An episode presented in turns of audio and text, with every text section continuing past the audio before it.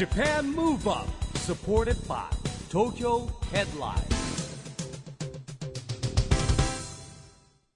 こんばんは日本元気にプロデューサーの一木広治ですナビゲーターのちぐさです。東京 FM Japan Move Up この番組は日本を元気にしようという東京 Move Up プロジェクトと連携してラジオでも日本を元気にしようというプログラムですはい、また都市型メディア東京ヘッドラインとも連動していろいろな角度から日本を盛り上げていきます。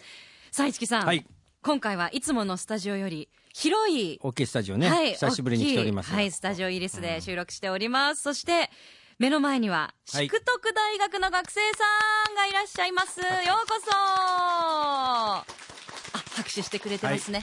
一生懸命さっき練習した拍手ですからね。そうですねはいはいはい。これも体験授業の一環ですから はい、バッチリです。えー今年もね、この時期がやってきたということで、はい番組で毎年この時期に、淑徳大学の学生さんをお招きして公開授業をはい開催しているんですが、市木さん、改めて、どういう授業を淑徳大学でされてるか？はい、あの淑徳大学でですね、えー人文学部の中でですね、えー表現学科というのがありまして、僕はあの現代表現論というのを、えー担当しております。まあね、あの年に1回これやってるんでね、まあ、千草さんもよくご存知かと思いますが、ある時は大学に行ってね、収録なんかもしてたりとか、最初のスタートの時はあのほら、 EXILE の TETSUYA と一緒にやってたんで、えーその頃はね、 Rising Sun を覚えてもらってですね、そうそう淑徳大学の体育館で踊ってももらってラジオ収録やってましたからね。ねえ。はい我々の控室はあのはい図工室みたいなところでエモかったですね、あの収録の時はね。えー今年はでも、はい。毎年1年生でしたけど、はい。今年は違うんですよね。今年からね、えっと、2年生と、今年だけ2年生と3年生ってなってまして、で、来年から2年生になるんだって。だから今日は去年1年生の子たちがいて、なんだけど、1年の時に受けてない方々がの2年生うんなんだということだと思いますよ。あの、ダブっては多分履修できないんでな。るほど、なるほど。えー、じゃあまた、ね、1年生となんかね、1は少し違う年生の必修科目が増えちゃったんだって。あそうなんですね増えちゃったから2年生にい移行してくださいって言われてああ、そうですかって感じ。なんか違い感じますか、市木さん、教えてて。いや、それはやっぱり、俺2年生になると慣れてるからね、うんもうねもう。ちょっとやっぱ大人っぽい感じが、やっぱね、例年より。うん、あのーそう、落ち着いてるっていう落ち着いてる感じがする。ねうんえ。やっぱりあの表現学科なんで、皆さん表現に何かこう携わる仕事がしたいって考えてる人が多いのかな？はいみんなうなずいてくれてますね。例年だと声優さんとか俳優さんとかもいましたけど、うんあのまあでもね、比較的、うん、声優さんっていうのはずっと多かったけど、ん今はでもそそうでもない感じがしますよ。何か、あのー自分が表現者として表に立ちたいと思ってますっていう方はどのぐらいいるか手を挙げてもらっていいですか？あ、1、2、3、4、5、あ、半分近く、半分より少し少ないくらいかな。一二ね、10人足らずぐらい。今はい日みんなで20人くらいですもんね。そっか。えー、後でじゃあちょっといろいろ聞きますね。はい。楽しみにしたいと思います。ちなみにラジオ興味あるっていう人いますか？おー、意外と。でラジオ後で、でうん、でね。後であの、さっきのデ質問とかしてもらってィレクターの連絡先聞いて、あ AD から始めた方がいいと思う。なんかね、今日、あれなんですね、収録してる本日は、んなんか一粒万倍日と、なんそうでしょ8とか日月4日が一緒になって、今日始めることは、なんか将来何万倍にもなって、なんか実るみたいな日らしいですよ。僕らも年代の人はそういうのすごく詳しくき、ね、気にしちゃって、今日は8そうそう運月4のことばっかり調べてるから。日、最強日ですよ、今日は。ね、今日ね、何かスタートするといいかもしれません。さあ、ということで、えーまあ、今日はたっぷりとね、あのー勉強もしていただきながら、楽しんでいただければと思うので、よろしくお願いしますよろし。くお願いします。ということで、この後はいよいよゲストの方をお招きいたします。ゲストの方と一緒に授業開始です。 Japan Move Up supported by Tokyo Headline。この番組は SDGs ピースコミュニケーションに取り組む東京ヘッドラインの提供でお送りします。Japan Move Up それでは今回のゲスト、劇団 EXILE の小澤雄太さんです。よろしくお願いします。小沢板です。よろしくお願いします。あ、すごい。は拍手があるね、暖かいじゃない暖かいですね。ありがとうございます。はい、小沢さんはもう何度も番組にはご出演いただいていますが、はい今日はいつもとはだいぶ違った風景が広がってますよね。ね。あの、新鮮ですね。ははいい。学生さんがね、えー、20人以上今日は集まってくれております、えーそんな学生さんと一緒にねお話を伺っていきたいと思うんですがまずは小沢さんのプロフィールから簡単にご紹介させていただきますと、東京都江戸川区ご出身の37歳、2009年に第1回劇団 EXILE オーディションに合格し俳優としてご活動していらっしゃいます。料理好きが高じて男座飯と題した企画も始動中ということで、えー本日もよろしくお願いします。よろしくお願いします。小澤さんは、はあの今日大学2年生の子たちが集まってくれてるんですけど、はい。すね。大学生。いいですね。この年の頃はい。みんな二十歳前後ぐらいなのかな？二十歳ぐらいかな？はい。の頃って。僕はね、あの、水道屋さんやってました。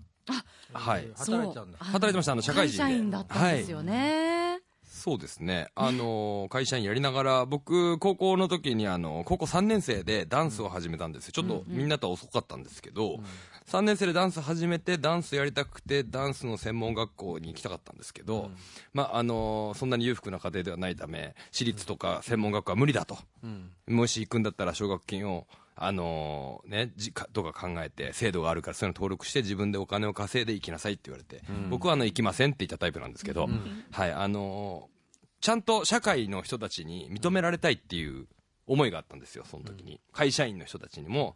そうだし、社会人として自分が18歳から、もう、あの成人するまでにちゃんと社会人として成り立っていたかったっていうのもあって、まあ、じゃあ僕がしダンスの趣味でしかなかったので、あの卒業してすぐ水道屋さんで就職して、で、あの、空いた時間でダンスの練習をしながら、あのそのダンスの先生も、インストラクターもやりながら、18、19は過ごしてましたね。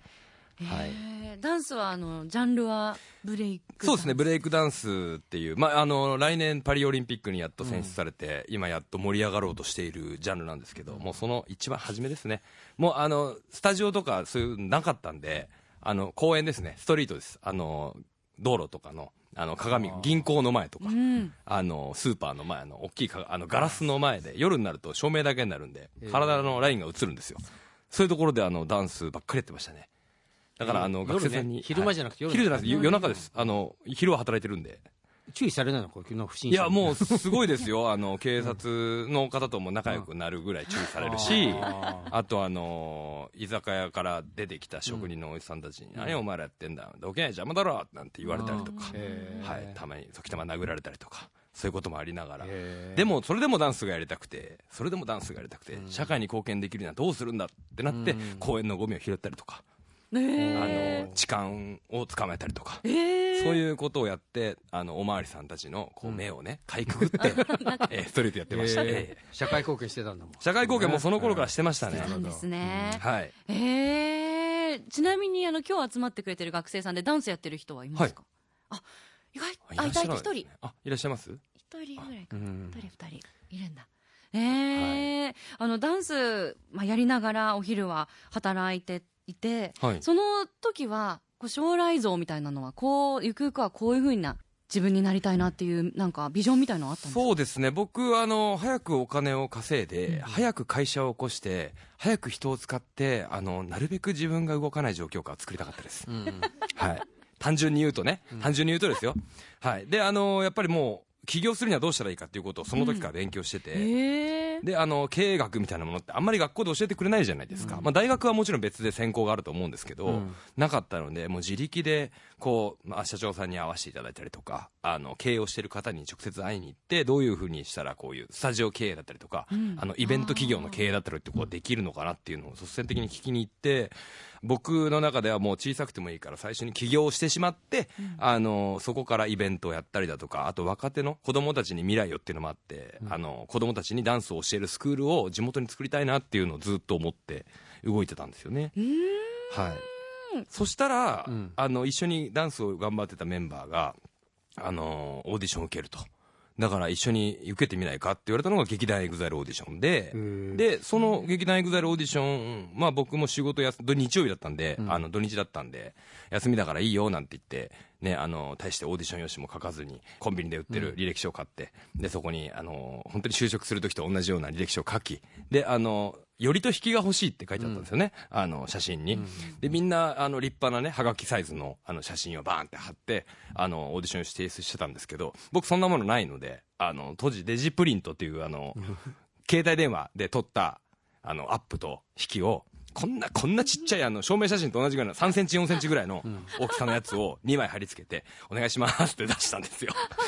そしたら受かっちゃって、ー。はい、そっからですね俳優が始まったのは、えー。はい。その誘ってくれた人はあのいないの？一緒には。あ一緒にいます一緒にいます。今もダンスのイベントやったりとかうん。それこそ俳優も一緒にやったりだとか。でダンスのスクールも地元で開いて僕の夢を逆に叶えてくれてますね。えー、なんと今はプロレスもやってます。えー、プロレスもやってんの？はい。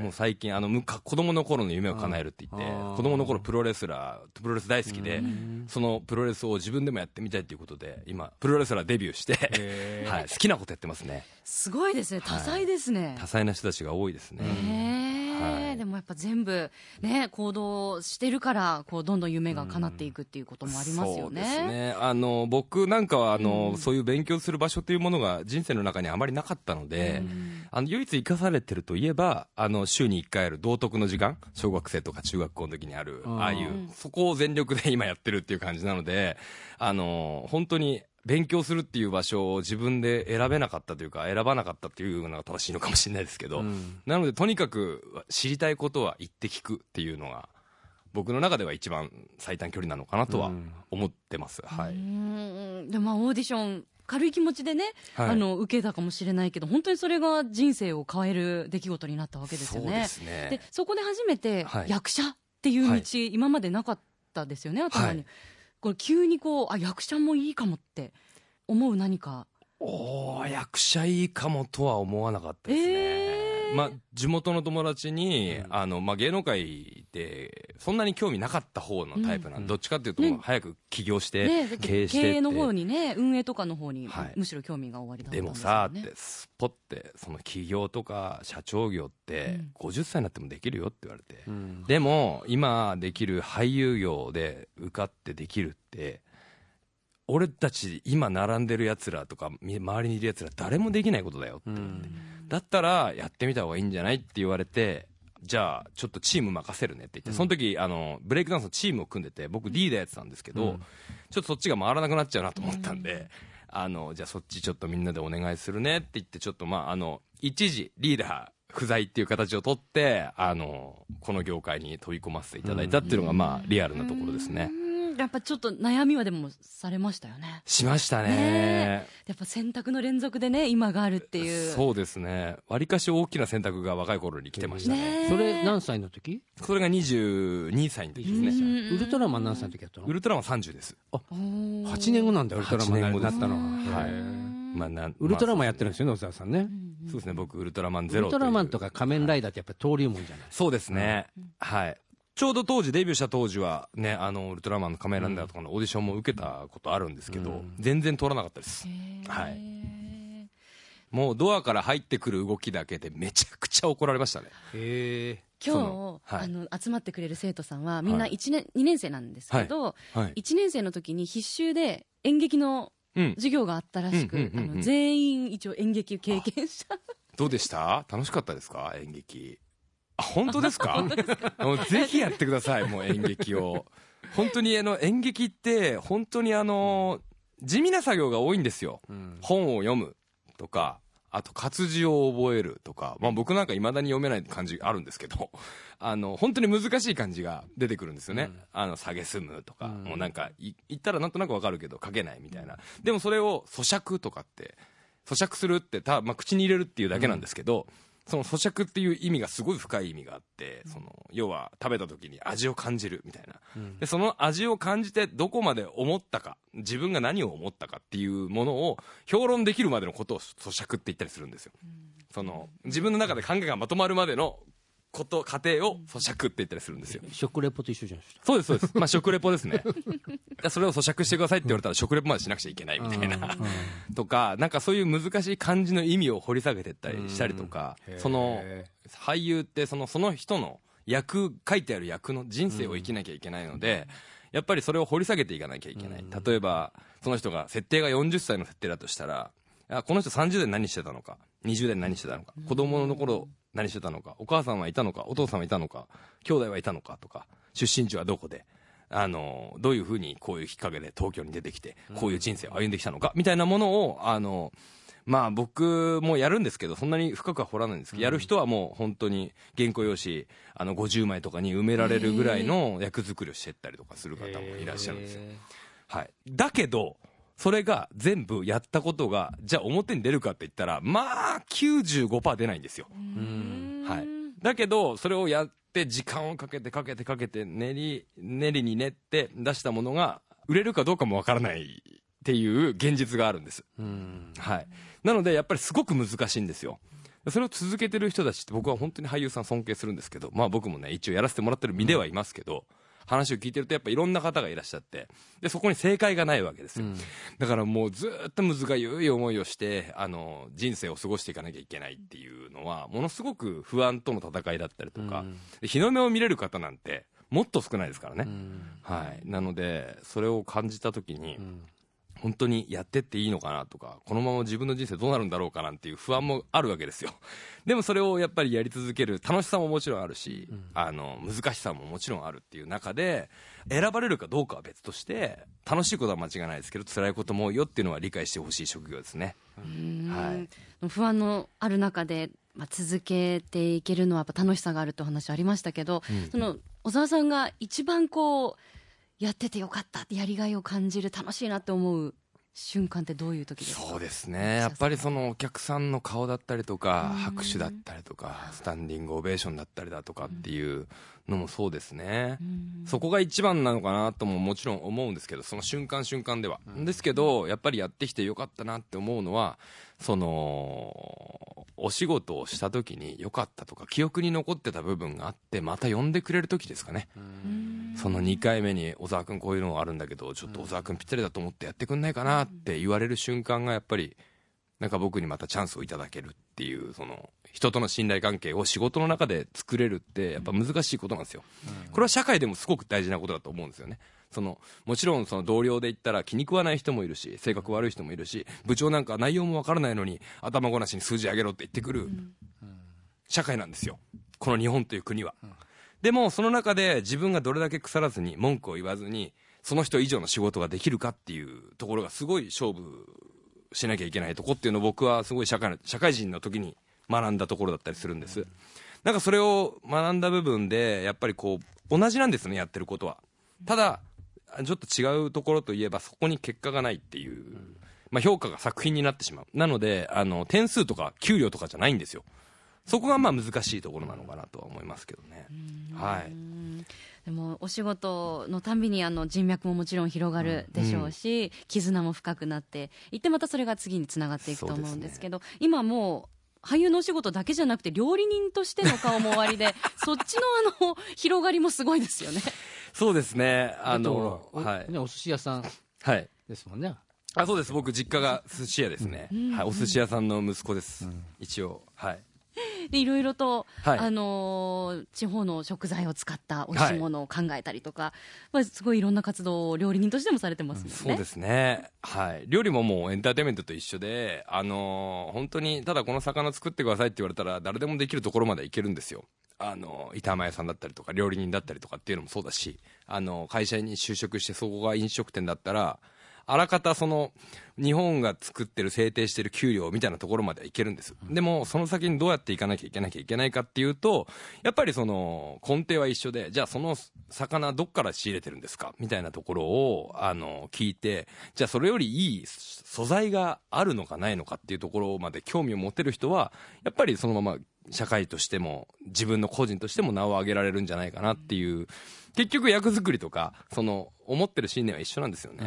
で、結局出した料理を、あの、皆さんに食べていただいて、その時にうまいっていう一言のためにどれだけ頑張れるかが勝負なのかなっていう部分で、料理は似てるなっていう部分があり、僕はすごいその人の笑顔だったりとか、拍手だったりとか、スタンディングオベーションはないですけど、あの、思ってもらえるのはすごい好きなので、料理も、あの、自分ができれば、いろんなところに行って、食材を食べて、あのあじゃあこれを料理にしたら自分だったらどうするかなっていうところで自分が料理作るのが好きなのでなんかこうやってやってきてよかったなみたいなところありますし、それでやっぱあのお芝居認めてもらってなのかちょっと人間性を認めてもらってなのかわからないですけどこう一木さんっていう方に出会って あのいろんな料理をプロデュースさせていただいたりとか、まあ、僕がもともとやってたご飯を広げていただいてあの浜松さんであのうなぎ浜名湖のうなぎを使った料理みたいなものを広めさせてもらったりとかそういう仕事もさせていただいてます今。まあね、はい。あのこの番組でもね、あの前の浜松市長ね、鈴木さんとか一緒に出てもらったりとか、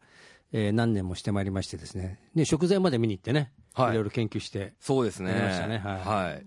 本当にあの、土地によって、これもうすっごい壮大な話なんですけど、畑によっても食材の味って違うし、形も色も違うんですよ。あの、使ってる食、あの、土だったりとか、水でも全然できるものが違うし、それを、じゃあ、あの、どう違うのって言ったら、もう本当に、何て言うのかな、暑いとこでできるお米と寒いとこでできるお米って全然味違うんです。なので、ちょっと、あの、これを機会に皆さんお米を食べるときに、どこ産の？とかって、あの、見てみて、食べ比べてみてもらえたらななんて思うんですけど、それぐらいやっぱ違うので、それをどう自分の手に渡った時に料理できるのかみたいなところに楽しさが生まれるんですよね。だから僕はすごい好きだなとは思うんですけど。うんありがとうございます。さあ、では、そんな、えー小沢優太さんですが、せっかく今日はね、あの、目の前にいらっしゃるので、学生さんから質問があれば、直接聞いてみていただきたいと思います。ぜひ僕みたいなもんでよければ、質問あれば、答えさせていただきます。おーラジオの構成作家がうん有名なお彼です。名前も、はい、ぜひ。じゃあ関優馬です、えっと、LDH には多くのアーティストの方々が所属していますが、はい。小澤さんが一番尊敬している方とは誰ですか？あ、もう、それはもう、あの、まあ、ボスですね。 HIRO さんですね。 EXILE の HIRO さんが、やっぱり、あの、表も裏もやられる方なんですよ。もう、あの、スーパーマンです。簡単に言うと。できないことをしてしまうっていう。本当にあの、なんていうんですかね。有名になるって、例えば皆さんがもう知ってるじゃないですか。あの方って、皆さんが知られる前から、ああなんですよ。っていうのは、要はもう皆さんが認知する頃には、それをやってるってことなんです。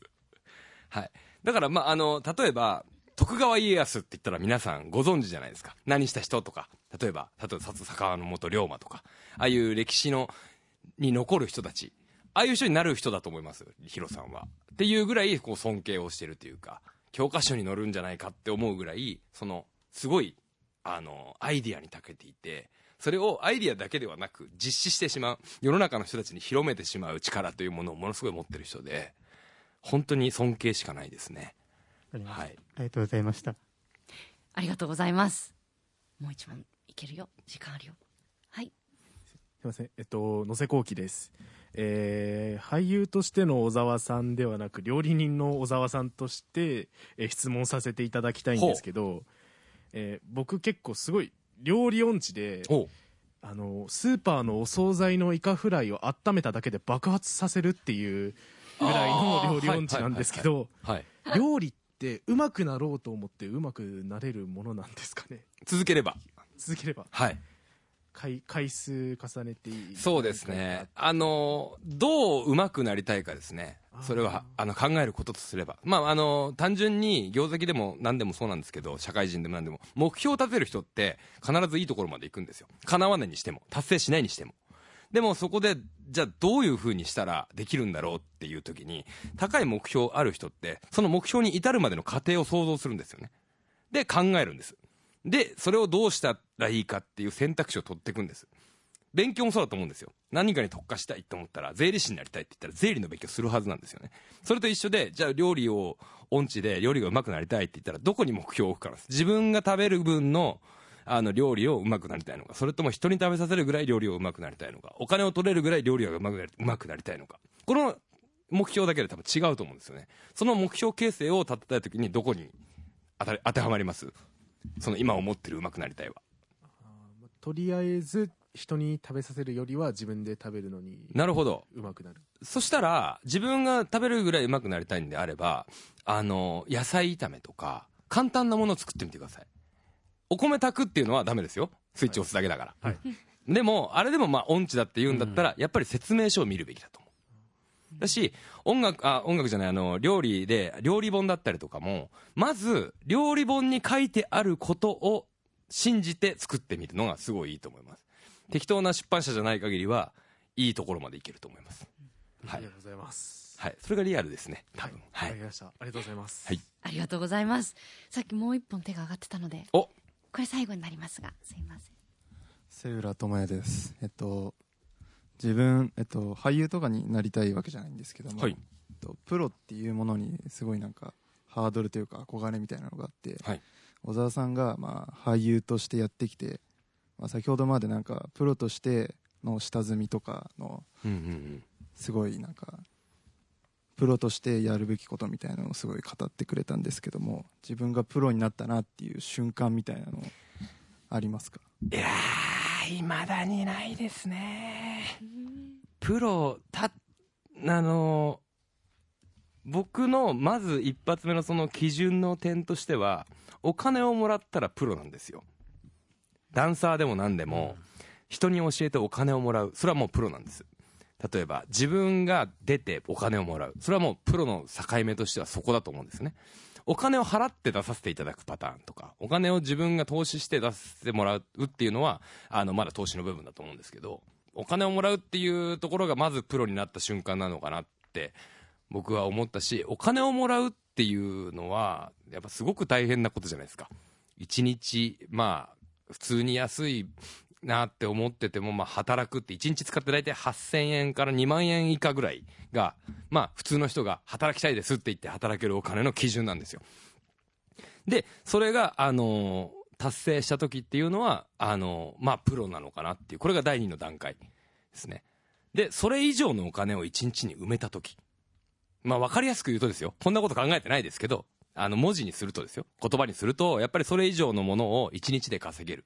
例えばじゃあ、あのー30代の年収、僕が30代なんですけど、年収がいくらなのか。400万以下ぐらいがだだいたい平均なんですけど、その平均よりも自分が稼げたなって思った瞬間が一番そのプロになれたっていう瞬間なのかなと。わかりやすく数字で言うと。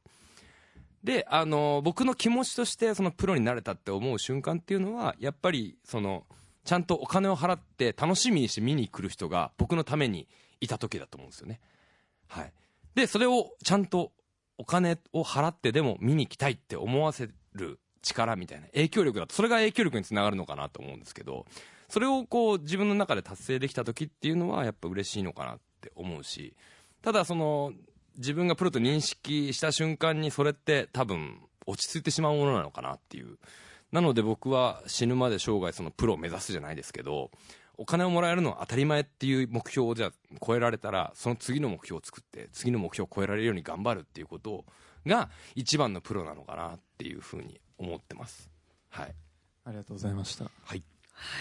すごい具体的な、ね、熱を帯びたおうん。お答えありがとうございます一木さんの授業より勉強になるんじゃないですか？ねえ一年すいません冗談分の身です。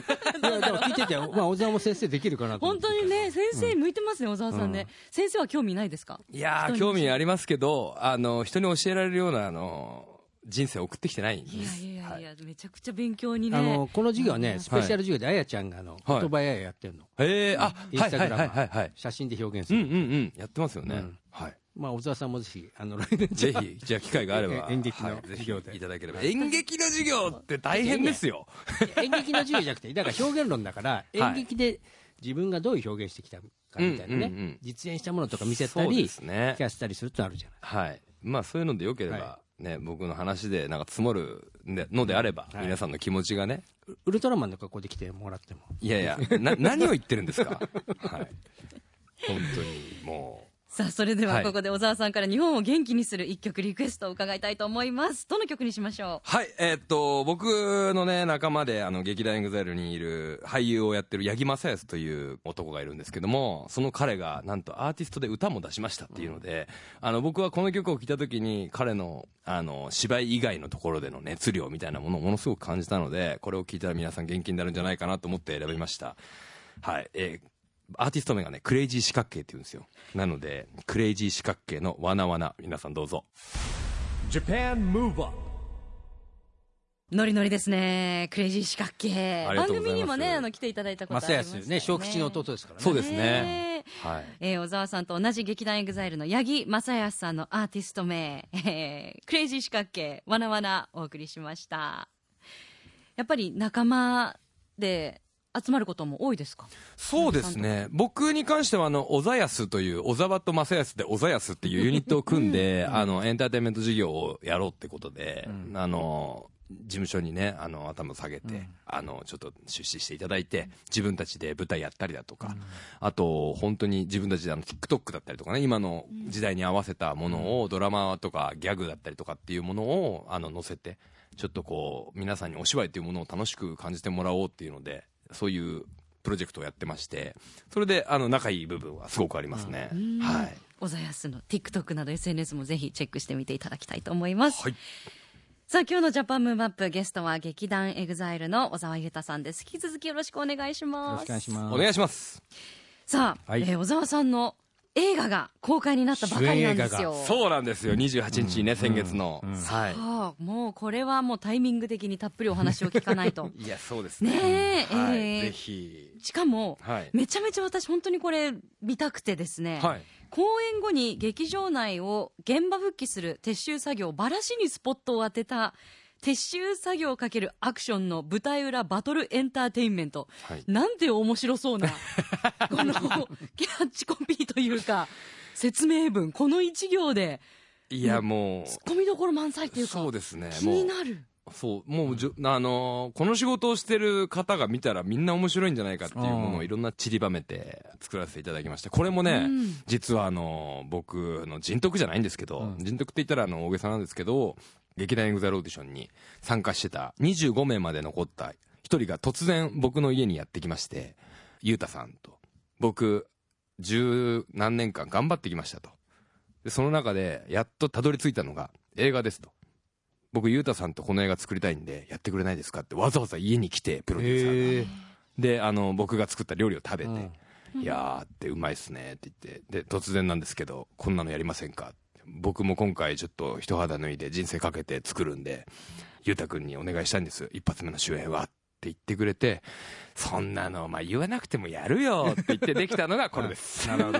へーすごいね、ドラマですね、もうそれ自体がねもう、もうそうですね。なん僕がもう企画段階から関わらせていただいて、本当にあの、映画撮りたいっていう話を、僕も映画、主演映画やりたいっていう話が合致して、で、このストーリーをやろうとしてる時に、その、僕がぴったりだと、プロデューサーさんが言ってくれて、もう主演やるんだったらもう、これ小沢優太しかいないって思ってくれたみたいで、で、僕もじゃあもうそんなのをね、俺がこのまんまでいいんだったら出るよって言っていく。あの、ほとんど役作りをせずに、もちろんする場所はしたんですけど、もうほとんど僕の、その、やってきた人生を、あの、照らし合わせて、やった作品になりますね、今回は。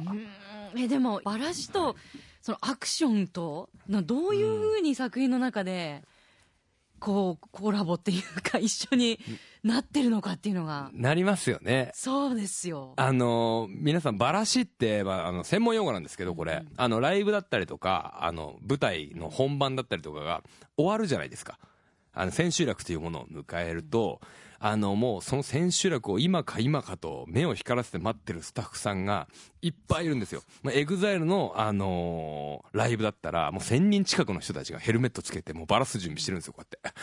で、あの、僕らの舞台だったら、例えばあの、まあ、劇場のね、バラスって言ったら、もう舞台監督さんが、バイトさんを5、6人から10人、20人で雇って、で、こう、今か今かとセットをバラすの待ってるんです。なんでかっていうと、舞台の劇場って借りてるものなんで、完全撤収しなきゃいけないんですよ。なので、皆さん舞台が終わってから、劇場が閉館するまでの時間に、もう秒速でそこまであった壮大なセットを、みんなでダーってばらして、あの終了するっていう義務があるんですよね。それが押すと、今度追加料金がかかっちゃうんで、プロデューサーさんはヒヤヒヤなわけですよ。だからみんなばらしてねって言って、そこでまあスタッフさんの技量が、こう、試されるというか。で、その時間にどうしてもばらさなきゃいけない。だけど僕たち演者とかアーティストの人たちってもう終わったら打ち上げじゃないですか。で、打ち上げに行くと、大体スタッフさんが2次会ぐらいの時間帯からそろそろそろっとお疲れ様でしたって来るんですけど、僕たちって打ち上げやってるから、そのスタッフさんがバラしてる姿って見たことないんですよ。だからみんな何してんだろうねって話になったりとか、まあ撤収作業ではあるんですけど、ものすごい撤収作業が繰り広げられてるんじゃないかっていう、うん。そこにスポットを当てて、そこの表現をアクションという形で表現させてもらってみんなが打ち上げに行くまでの様子っていうのを今回映画にさせてもらったんですよね、へ面白い、はい、なので、はい。バラシファイトなんですよ。えなるほどね。はい。結構ね。バラシファイトそういうことなんですねタイトルは。結構僕はあのバラシ全部見見てたりするからあ本大体当ですか、うん。本当ですか？いやなんか待たされててほら間になんか結構スピーディーバーっと終わっていくじゃない？はい。いやでも本当にあの私もイベントの現場が多いので、はい。あのバラシのプロの手さばきっていうかやばいですよね。すごいですよね、はい。なんかちょっとあの忘れ物とか舞台袖とかにしちゃって、ちょっと時間経ってから戻ると、はい。もうプロで皆さんすごいスピードでガーってやっててはい。危ないから、はい。まあ、は言っちゃいけないんですよね。やっぱはい。素人は。そうですね。めちゃくちゃ邪魔になるし、はい。あすいません、すいませんみたいな、そのシーンも入ってます。これあるあるなんですよ。はい。なのでそのシーンも入ってます。楽しみ、えー小沢優太さんの主演映画「バラシファイト」順次公開中です。東京では木野シネマ立川高島屋ショッピングセンター館。神奈川では木野シネマ横浜みなとみらいで8月18日から公開です、えーその他の上映スケジュール公式ホームページぜひチェックしてみてください。ということで、もうね、あの、我々の今、公開録音をやっています。このスタジオもですね、完全撤収の時間がありましてね それまでに、あの、全部終わらせて、それはバラシが必要ですねそうなんですよ。うんバラシで現状復帰しないといけないので、もっとお話伺っていたいんですが、はい残念ながら、えー最後に伺いたいと思います。えー今日ここに来ている淑徳大学の学生さん、そして夢に向かって頑張っている方たちに、えーメッセージ、アドバイスがあればお願いいたします。はい。今回の映画の配給会社の社長さんだったりとかも、もともとうちの事務所にいて、あの、一緒に仕事をしてた人たちだったりするんですよね。だ僕は本当にあの財産は人だと思ってるぐらい人というものをすごく好きなんですよ。いろんな人、あの人って言って人間も好きですし、そういう人間模様みたいなものって本当に十人十色で一人一人違うんです。皆さんも一人一人違うと思うんですよね。その中でじゃあどう突き出なきゃいけないのかって芸能界だったら思うことがあったりとか、あの企業だったりっても同じ、じゃあ、あの、同じタイミングで入ってきた人間たちとどう差をつけるのかって、個人差をつけたいなと思った時に、何をしなくちゃいけないのかって思った時に、僕は、まず言えることは人を信じることだと思うんですよ。すごく性格の悪い人だったりとか、すごい言葉がきつい人だったりとか、まあすごいいい人もいらっしゃいますけど、そういう方たちをどうやったら味方につけられるのかっていうのが勝負だと思うんですよね。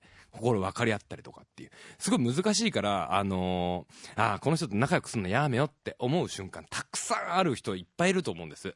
だけどその中でその人のいいところを探して、その人と仲良くなって、自分の思ってることを伝える。相手の思ってることを聞く。そして仲良くなる。そして二人三脚で進んでいくみたいなことを繰り広げてきて、15年経った結果、こういう映画が一本できました。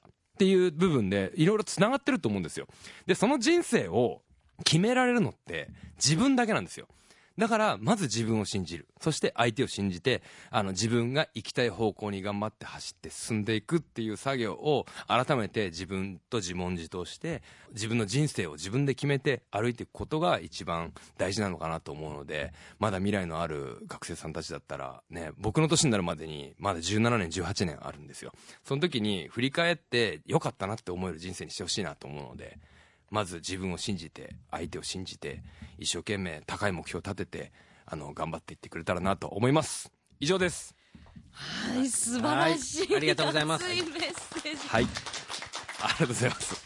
めちゃめちゃ学生の皆さんにも届いたと思います。えー今回本当に貴重なお話どうもありがとうございました。今回のゲストは劇団 EXILE 小澤雄太さんでした。ありがとうございました。ありがとうございました。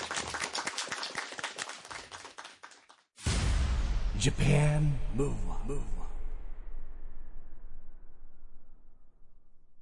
ここで都市型メディア東京ヘッドラインからのお知らせです。東京ヘッドラインのウェブサイトでは、ウェブサイト限定のオリジナル記事が大幅に増加しています。最近の人気記事は、三代目 JSOULBROTHERS 岩田貴則が美意識応援。スキンケアブランドのアンバサダーに就任。中島健人、ニューヨークプレミアに裸にジャケットで参加した思い出。自信満々だったんですけど、ザ・ランページ浦川翔平沖縄の小学生を虜にマッシブで国連を支える世界子ども未来会議に参加。バズらないとイヤー第56回。重岡大樹 CM が幻に決まったんだなと思っていたらなどがよく読まれていました。その他にもたくさんの記事が毎日更新されていますのでぜひ東京ヘッドラインウェブをチェックしてくださいね。Japan Move Up さあ今日は市木さんが普段授業をしている淑徳大学の学生さんをお呼びして公開授業という形で収録させていただきました、学生の皆さんどうでしたか？楽しかった人拍手で教えてくださいあよかった。よかったよかった。よかったよかった。ねみんなまだちょっとマスクしてる子が多いけど下が笑顔になってるのがうん。分かりますね。よかったまあね、今日はね、本当僕はあんまり喋ることもなくいや、もう小沢さんがもうほとんど喋ってくれた。小沢さんの授業だっただってっていう感じ ね市木さんの授業はもうねやっぱりあの喋んないとなって。はい。ありがとうございます。ありがとうございます。いや、でも本当に、あの、小沢さんのお人柄ももちろんですけど、まあ、こう仲間とつながりと思いの強さと、でも来たチャンスを逃さない波に乗る、見極める力だったり、あとそこから決めたら戦略的にね、こう考えて行動していくっていう、そういう部分とか、すごい勉強になりました。あありがとうございますりがとうございます。恐縮ですということで、改めまして、小沢優太さんありがとうございました。ありがとうございましたジャパンムーブアップ、今週はお別れの時間ですが、次回も元気のヒント、たくさん見つけていきますよ。はい、これからもみんなで知恵を出し合って、日本、そして世界をつなげて、地球を元気にしていきましょう。はい。ジャパンムーブアップ、お相手は市木浩二と、ちぐさでした。この後も東京 FM の番組でお楽しみください。それではまた来週Japan Move Up supported by 東京ヘッドラインこの番組は SDGs ピースコミュニケーションに取り組む東京ヘッドラインの提供でお送りしました。